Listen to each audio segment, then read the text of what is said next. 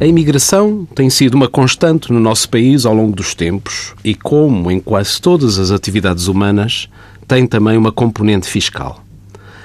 Até 2014, um contribuinte não podia ser considerado no mesmo ano fiscal em simultâneo residente e não residente.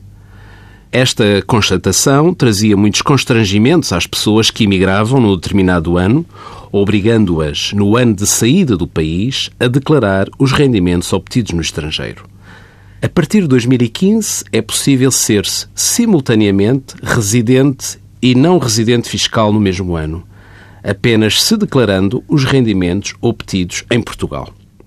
A contagem do prazo dos 183 dias seguidos de permanência como critério de definição de residente fiscal em Portugal, passa a ser feita seguidamente, não se interrompendo a 31 de dezembro de cada ano.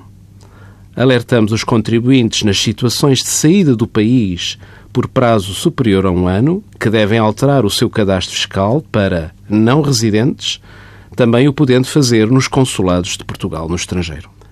Envie as suas dúvidas para conselhofiscal.tsf.com occ.pt.